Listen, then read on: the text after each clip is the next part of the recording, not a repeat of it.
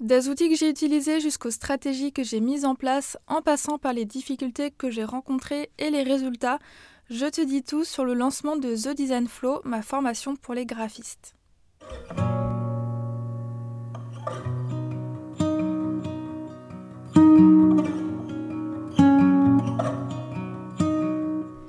Bienvenue sur le podcast Balade créative, le podcast qui te donne des conseils en stratégie et identité de marque pour faire grandir ton entreprise.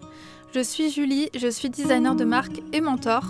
J'aide les entreprises de produits physiques à se démarquer dans un marché saturé et à captiver leur public cible grâce à une image de marque stratégique et poétique pour qu'elles puissent développer leur marque et avoir un plus grand impact sur le monde. Et grâce à mon programme The Design Flow, j'accompagne les designers de marque à se positionner en experts, à mettre en place un processus de création fluide pour collaborer sereinement avec leurs clients et ainsi vivre pleinement de leur activité. Je t'emmène avec moi un mardi sur deux pour te partager mon expertise afin que tu puisses développer ton image de marque et je partage également mon quotidien d'entrepreneur et les coulisses du studio en toute transparence. Avant de commencer, je t'invite à t'abonner sur la plateforme de podcast de ton choix pour ne manquer aucun épisode. Et si le podcast te plaît, n'hésite pas à le partager autour de toi, ça me ferait super plaisir. Je te souhaite une bonne écoute.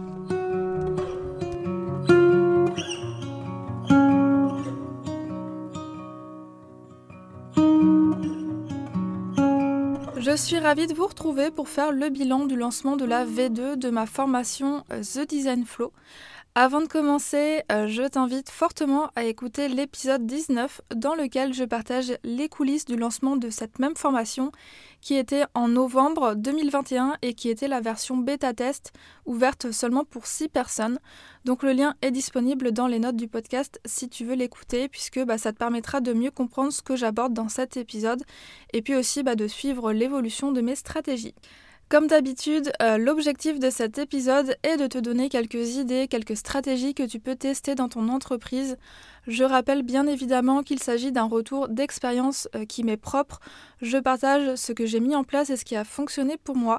Il y a plein d'autres manières de le faire. Le tout, c'est vraiment de tester et de trouver ce qui te correspond à toi. Petite parenthèse fermée, euh, je vais donc te présenter le programme de cet épisode.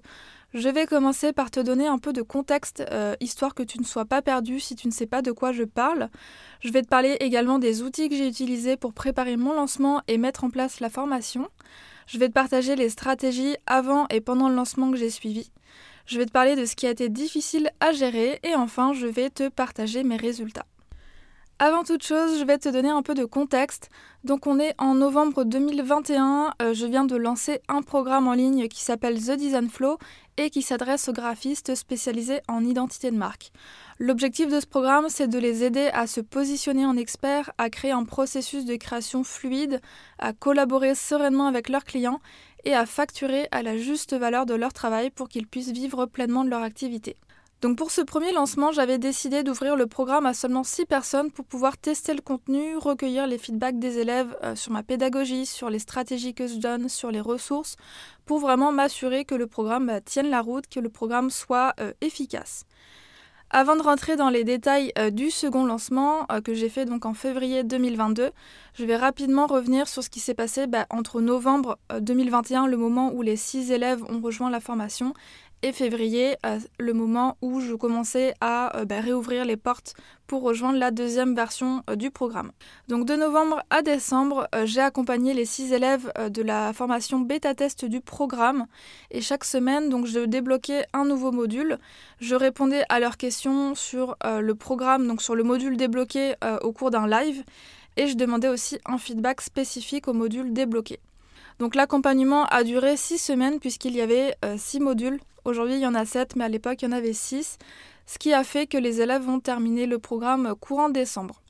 Et tout le mois de janvier, ça a été consacré à la refonte. Donc j'ai analysé tous les feedbacks que j'avais reçus bah, depuis le début euh, par les six élèves pour pouvoir améliorer le programme. Euh, j'ai par exemple scindé l'un des modules en deux pour que ce soit moins dense. Euh, j'ai ajouté un exemple de projet client pour chaque étape du projet afin que les élèves puissent bien se projeter en ayant un exemple concret. j'ai rajouté des ressources qui étaient utiles pour la suite du programme. J'ai retourné les vidéos du programme, etc. Puis, une fois que c'était fait, euh, j'ai travaillé sur mes stratégies de communication pour préparer le lancement du 21 février. Donc, on verra ça un petit peu plus en détail juste après. Donc, voilà en résumé euh, ce qui s'est passé pendant ces quelques mois. Concernant les outils et les logiciels que j'ai utilisés, donc j'en ai utilisé au total 5 euh, différents pour cette formation. Donc je vais vous les présenter tout de suite. Le premier, c'est Notion. Donc, c'est un outil d'organisation et de productivité que j'ai utilisé pour pouvoir rédiger tout le contenu de ma formation. Donc, j'ai vraiment euh, pris euh, toutes mes notes sur ce logiciel pour pouvoir tout réunir au même endroit. J'utilise également la plateforme euh, Podia, qui est une plateforme d'hébergement pour les programmes en ligne.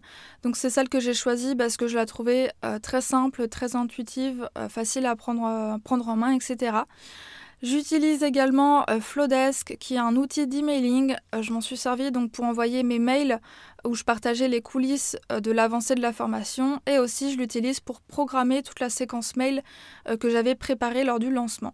J'utilise également l'outil Zapier qui permet d'automatiser certaines tâches comme par exemple envoyer un mail de bienvenue à chaque fois qu'un nouveau client achète le programme. Donc ça, c'est des petites automatisations que j'ai mis en place pour vraiment me faciliter la vie, euh, me débarrasser aussi des, petites choses à faire, me libérer de la charge mentale. Et pour le coup, ça aide euh, vraiment bien. Et enfin, le dernier outil que j'utilise, c'est euh, Thrivecart, qui est un outil anglais qui permet en fait de créer une page produit vraiment comme on a envie, de pouvoir aussi gérer tous les paiements. Euh, donc c'est un certain coût, mais je trouve que c'est vraiment avantageux si on veut euh, comment dire, créer une belle expérience client, pouvoir bien automatiser les différentes choses, puisque euh, y a moyen par exemple de faire un test de sa page de vente en rentrant ses informations, rentrant ses, des fausses informations de paiement, pour pouvoir en fait voir ce que le client va suivre comme chemin lorsqu'il va rejoindre le programme. Et ça c'est un gros point positif je trouve pour être sûr que tout se déroule bien, que tout soit fluide. Euh, petite parenthèse ici, si jamais tu as envie de bénéficier de quelques réductions sur certains des outils que j'ai euh, mentionnés, donc pour rappel, il y avait euh, Notion, Podia, Flowdesk, Zapier et Thrivecart. Donc si tu veux bénéficier de quelques réductions sur certains de ces outils, tu peux retrouver les codes promo sur mon site www.studioki.com slash outils avec un S. Et donc le lien est également disponible en description si tu veux avoir y accès directement. On passe maintenant à la stratégie que j'ai mise en place avant le lancement. Donc, euh, ayant déjà lancé une première fois The Design Flow, donc en novembre 2021, comme je le disais en introduction, euh, j'ai réutilisé certaines des stratégies que j'avais mises en place à ce moment-là et j'en ai aussi changé certaines. Globalement, euh, j'ai choisi de me concentrer, de concentrer mes efforts sur la création de contenu sur trois canaux différents qui sont Instagram, la newsletter et le podcast. Donc pour commencer avec Instagram, euh, j'ai continué de communiquer régulièrement en story sur Instagram pour partager l'avancée de la formation, euh, ce que je modifiais, les bonus que je rajoutais, les retours des élèves que je recevais, etc.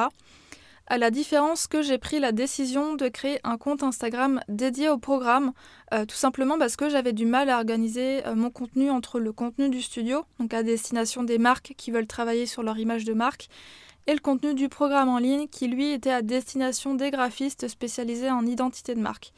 Et comme bah, c'était deux cibles très différentes, c'était compliqué pour moi de gérer les deux euh, sur le même compte. Et puis aussi, j'avais un peu peur de perdre de potentiels clients euh, intéressés pour travailler avec moi pour mes prestations de services, parce que j'allais poster régulièrement du contenu qui euh, ne les concernait pas. Donc c'est pour ça que j'ai pris la décision de euh, créer un compte euh, dédié au programme The Design Flow.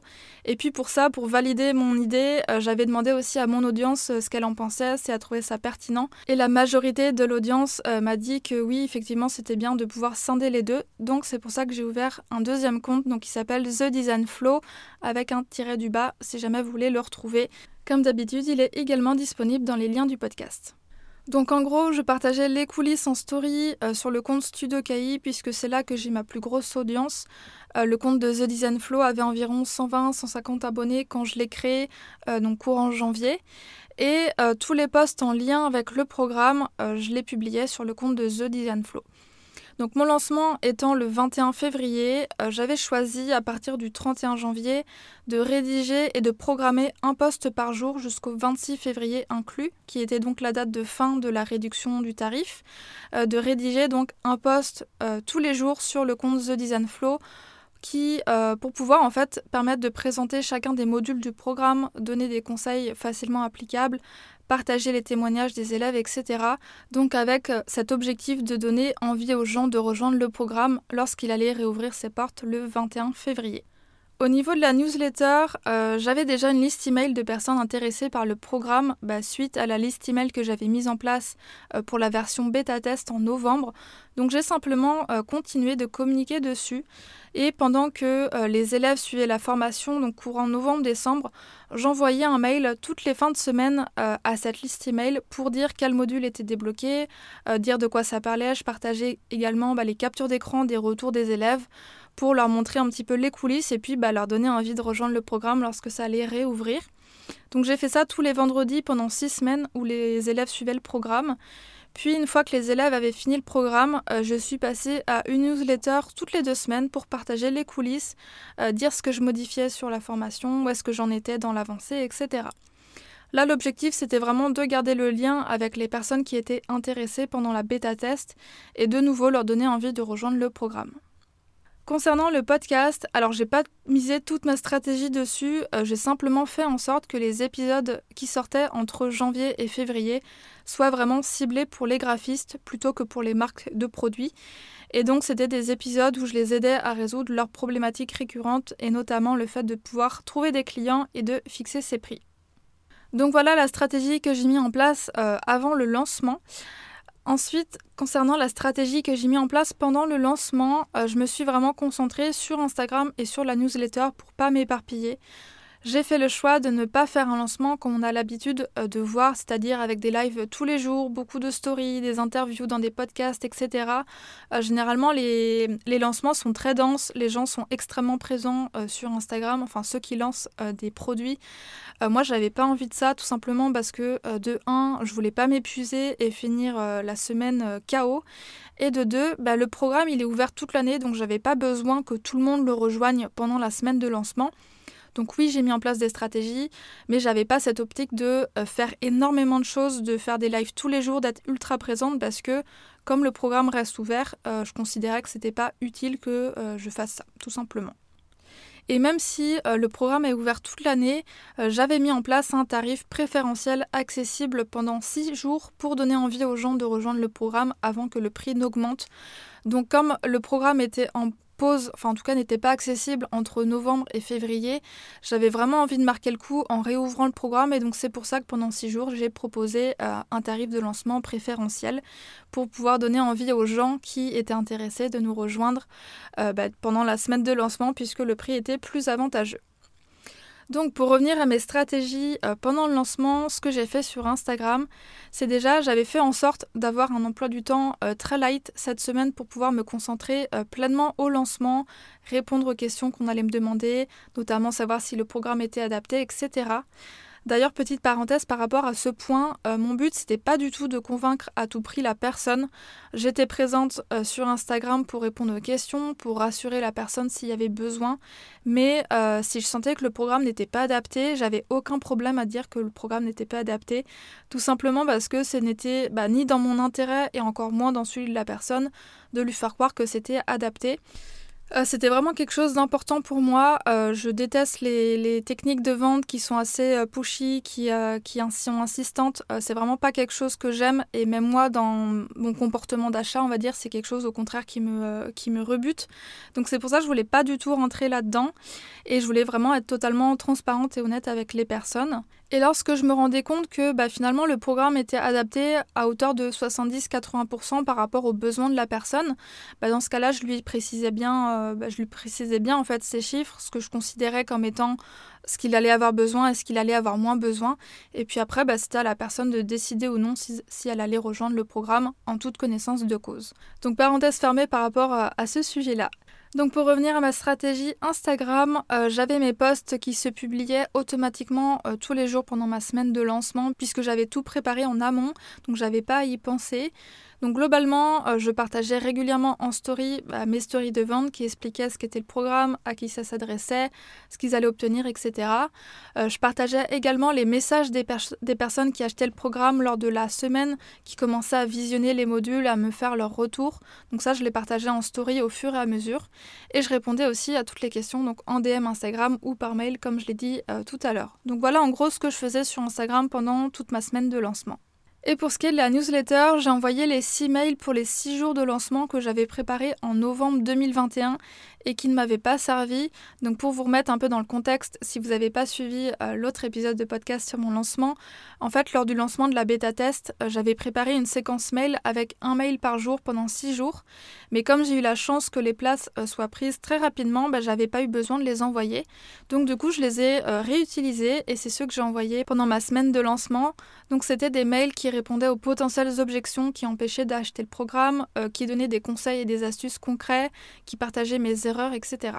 Donc voilà euh, tout ce que j'ai mis en place pendant euh, ma semaine de lancement. Euh, finalement, je me rends compte que c'est entre guillemets assez light, tout simplement parce que j'avais bien préparé tout ça en amont, ce qui a fait que vraiment pendant la semaine de lancement, j'étais sereine, j'étais détendue, j'étais pas du tout stressée parce que bah, je répondais juste aux gens au fur et à mesure que je recevais des messages, je repartageais en story, mais j'étais pas du tout dans cette, dans cette dynamique où je veux faire toujours plus, où j'ai toujours plein de choses à mettre en place, et finalement ça m'allait très bien, donc j'en étais très contente. Donc ce qui a été difficile à gérer maintenant, donc avant et pendant le lancement, euh, on va parler de ça tout de suite. Donc dans l'épisode bilan euh, du lancement de la version bêta test de The Design Flow, euh, je disais ce qui avait été difficile à gérer pour moi, c'était l'apparition de mon syndrome de l'imposteur parce que bah, je faisais quelque chose de complètement nouveau qui était très challengeant pour moi. Donc ça, c'était ma plus grosse difficulté que j'avais rencontrée lors du lancement de la version bêta test. Et donc, bah, le point positif, c'est que après avoir lancé la version bêta test justement et après avoir vu les résultats euh, des élèves, j'avais plus du tout cette peur euh, de pas me sentir légitime parce que bah, j'ai vu les résultats concrets que le programme apportait. Et je dis ça vraiment en toute modestie, mais je sais que le programme, il aide véritablement les designers à se professionnaliser, que les méthodes que j'y enseigne fonctionnent. Donc du coup, j'ai plus du tout euh, de doute sur ce point. Par contre, ce qui a été particulièrement difficile pour moi, c'est plutôt de gérer toute la partie euh, parcours client. Donc je m'explique, c'était le fait de réfléchir à tout le parcours que le client allait emprunter entre le moment où il découvre le programme et le moment où il, euh, achète le programme. Et en fait, il fallait vraiment que je me demande bah, qu'est-ce qui se passe quand il va sur la page de vente, euh, qu'est-ce qu'il a besoin pour être assuré, qu'est-ce que je mets comme information dans la page panier, quel message est-ce que je vais écrire une fois qu'il a confirmé sa commande, qu'est-ce qu'il va recevoir comme mail, qu'est-ce qu'il a besoin de savoir avant de commencer le programme. Toutes ces questions-là qui euh, sont super importantes et qui permettent de créer un processus d'achat fluide. Ben, en fait, c'était pas évident parce qu'il fallait vraiment que je me remette dans la peau d'un client, de me dire qu'est-ce que j'ai envie de voir pour vraiment m'assurer que tout fonctionne bien. Donc ça, c'était un petit peu la, chose euh, pas toujours évidente à mettre en place. Et la dernière chose difficile à gérer, bah, qui découle justement de ce point, c'est la partie technique.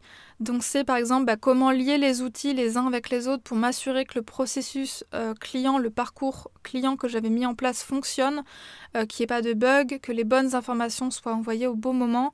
Et même si on fait tout pour que ça se passe bien, bah, on n'est jamais à l'abri qu'il y ait certains bugs, certaines petites difficultés techniques. Et c'est d'ailleurs ce qui s'est passé.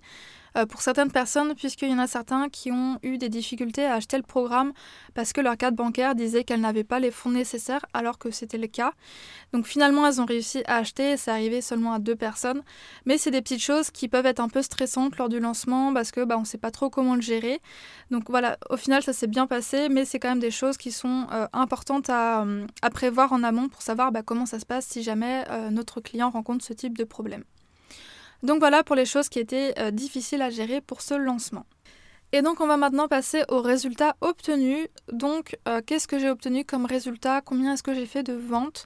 Sans grande surprise, euh, déjà le plus gros de mes ventes, ça a été fait vraiment le premier jour et le dernier jour de lancement.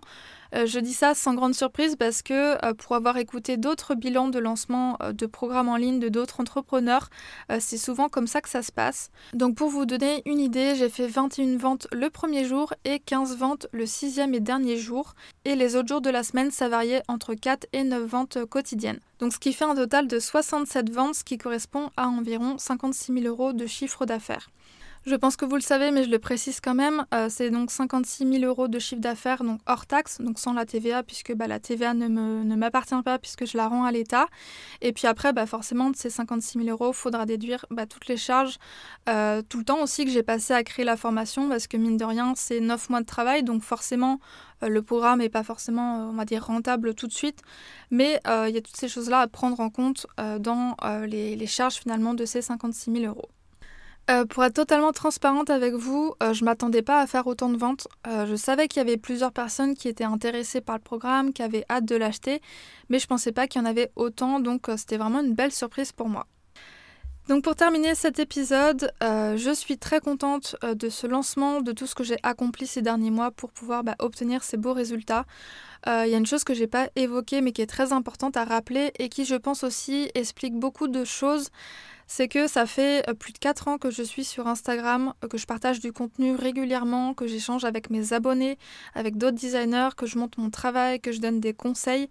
Et ça, pour moi, ça joue vraiment une part énorme puisque c'est ce qui va faire que les gens ont confiance en mon travail, que j'inspire confiance.